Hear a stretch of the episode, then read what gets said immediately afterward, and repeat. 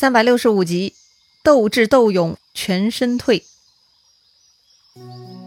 上一回咱们说到，诸葛亮派出所有将领各自忙碌，自己呢带上五千兵去西城搬运粮草，正好遭遇了司马懿大军来攻。机智的诸葛亮搞出了一场空城计，吓退了疑心病重的司马懿。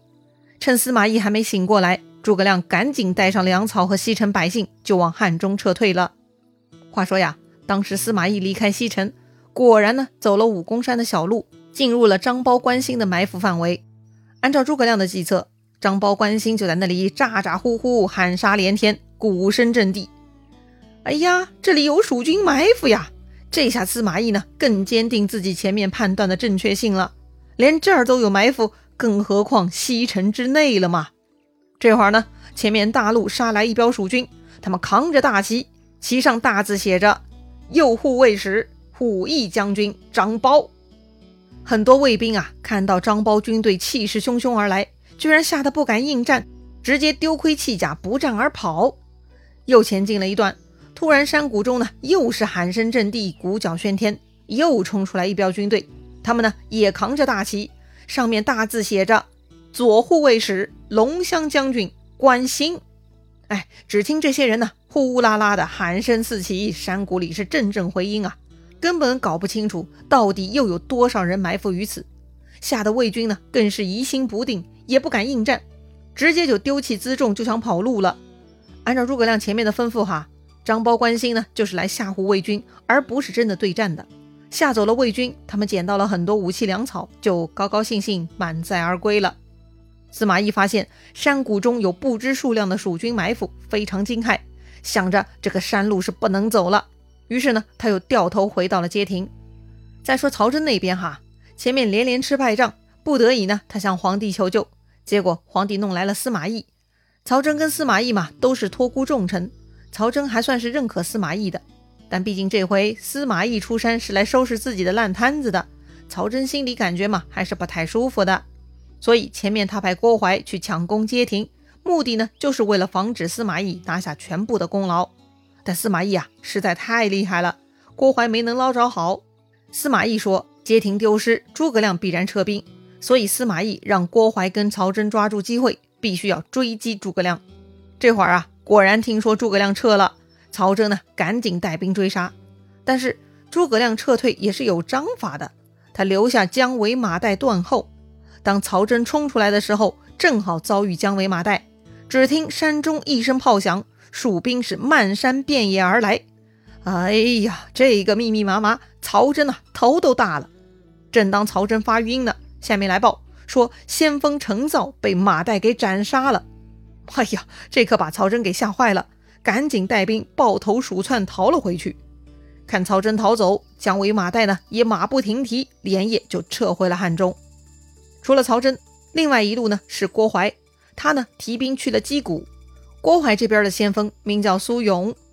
郭淮猜到他们将遭遇的蜀将是赵云，所以呢他对苏勇说呀：“这个赵云武艺高强，你一定要小心提防，看他们退兵不能强追，小心有诈呀。”但苏勇呢却不当回事儿，他居然呢磨刀霍霍，信心十足。他带上三千人就奔入了击鼓，他们跑得很快哈。不久呢，就发现了前方的蜀军，但是啊，正在此时，突然山坡后闪出一面红旗，上面有白色大字，非常简洁哈，就俩字：赵云。哎呀，赵云不该是在撤军吗？怎么还有空埋伏在此地呢？苏勇吓得是赶紧收兵，就想撤退。可是啊，苏勇后退几里路，还是撞见了赵云。当时只听路边是喊声大震，跳出了一彪军马，为首大将挺枪跃马，大喝一声。认得赵子龙吗？啊，前面红旗白字不就是赵云吗？怎么这里还有赵云呢？这个苏勇啊，还在大惊小怪呢。赵云啊，已经挺枪刺了过来。不用废话了，直接拿命来吧！苏勇啊，应声落马，随行小兵吓得是迅速逃窜了。厉害了吧？赵子龙不是盖的呀，他怎么会埋伏在此处呢？他本来就是领命过来击鼓做疑兵的。后来街亭失守，诸葛亮下令全面撤军，也让赵云、邓芝撤退。赵云经验丰富啊，知道撤退的时候敌军必然来追，所以呢，他让邓芝扛着自己的旗号缓慢退兵，而赵云自己则埋伏在后边，算是断后。所以啊，前面苏勇看到的赵云旗号，其实是邓芝的人扛着的，真正的赵云等在后头呢。好了，赵云杀退了苏勇，就开始加速撤退了。但是赵云并没有放松警惕，果然不一会儿哈，又有一彪魏军追上来了。这回来的是郭淮的部将，名叫万正。赵云看这路人马速度很快，于是呢，赵云让队伍先行，自己呢，索性挺枪勒马，等在路口。万正来到路口，看见赵云一个人挺枪立马，气势强劲。哎呀，这个赵云威名远播，魏军上下都是认得他的。万正不敢尝试与赵云单挑，就跟赵云呢大眼瞪小眼，就对峙上了。他们这一对峙呢。居然双方憋了好半天哈，直到黄昏，万正呢也不敢动手。想象一下这个场景也挺好笑的哈，敌对双方不发一言，既不吵架也不打架，就干瞪眼儿，哎，实在是很搞笑哈。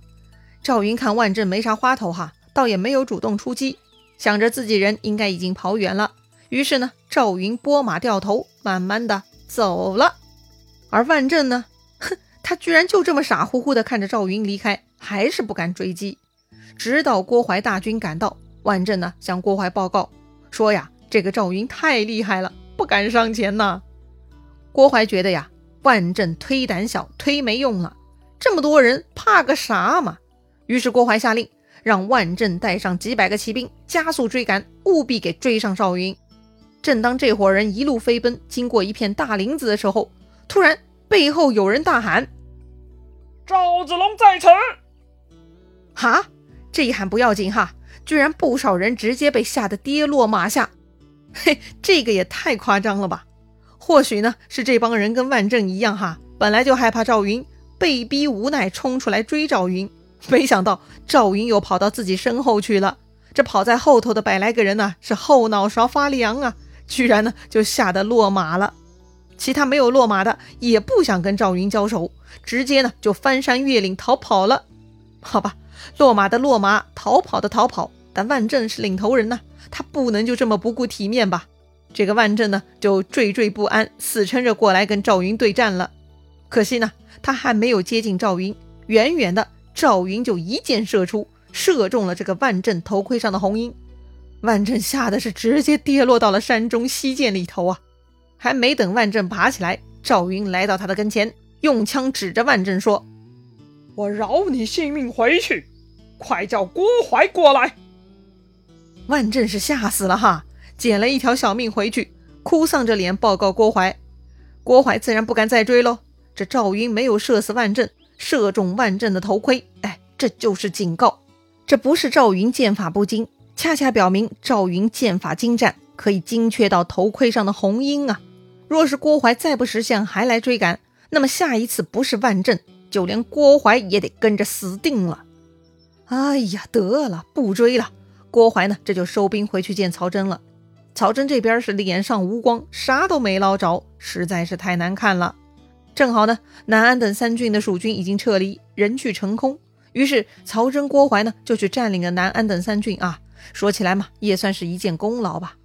再说司马懿，那天他撤回街亭，果然是越想越不对。再度呢，就带兵回到西城，一看西城空荡荡的，只剩下几个老弱病残。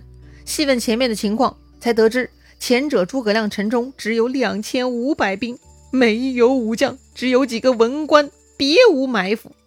司马懿听完这些，是一脸黑线呐。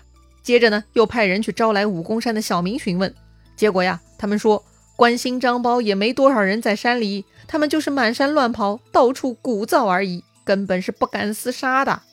哎呀，听了这些，司马懿是郁闷坏了呀。他仰天长叹呐：“哎，我不如孔明啊！”这司马懿对自己的要求还真的是很高哈。偶尔上当嘛，也不算太丢人。毕竟是司马懿出马搞定街亭，才退走诸葛亮的。从军事意义上来说，司马懿保住了魏国，那是非常成功啊。所以呢，班师回朝之后。皇帝曹睿就嘉奖司马懿了，但司马懿这次呢被诸葛亮给算计了，他还是觉得郁闷不高兴，所以呢他奏请皇帝说蜀军还在汉中，没能全部剿灭，所以司马懿请求带兵攻取汉中，拿下西川，去灭掉蜀国。对呀，按照司马懿的逻辑，普天之下都该是魏国土地，蜀国这群贼寇应该要剿灭才对。皇帝曹睿自然是同意的。这回他又见识了司马懿的军事才能，很是放心啊。不过呢，这个时候有人站出来反对了哈。当然了，这回的反对呢，不是内斗，不是政治立场问题。这个人呢，是尚书孙资，他是劝皇帝呢不要着急，汉中之地并不容易攻取。想当年太祖皇帝收复张鲁的时候，也颇费周折，也是绝处逢生。如果要平定汉中呢，必然要派出所有魏国的军力。一旦如此，东吴就有机会过来骚扰，就要被他们捡便宜了。所以呢，孙资的意思是啊。派出大将据守险要，养精蓄锐，过上几年积聚实力，先让吴蜀之间去斗，回头呢再一一收拾他们，胜算不是更大吗？这话呢也有道理哈。汉中不是小小军队可以搞定的，要拿下汉中，魏国呢基本就得豁出去所有家当，所以呀，不如先修身养息，让自己变得更强大，先让吴蜀去斗，最后得渔翁之利才更划算。皇帝呢就问司马懿了。仲达觉得如何呀？司马懿没有争论哈，他也认可了孙尚书的话。于是呢，皇帝大赏三军，起驾回洛阳，让司马懿安排把守边疆的将官，留下郭淮、张合守卫长安。再说诸葛亮，那天在西城退走了司马懿，诸葛亮是加紧赶路，平安来到了汉中。这会儿各路人马都陆陆续续回来了，只差赵云、邓芝这一路。诸葛亮有些担心哈，就派关兴、张苞各领一军前去接应。哎，赵云他们是怎么了？难道回归路上又遇到什么幺蛾子了？哼，精彩故事啊，下一回咱们接着聊。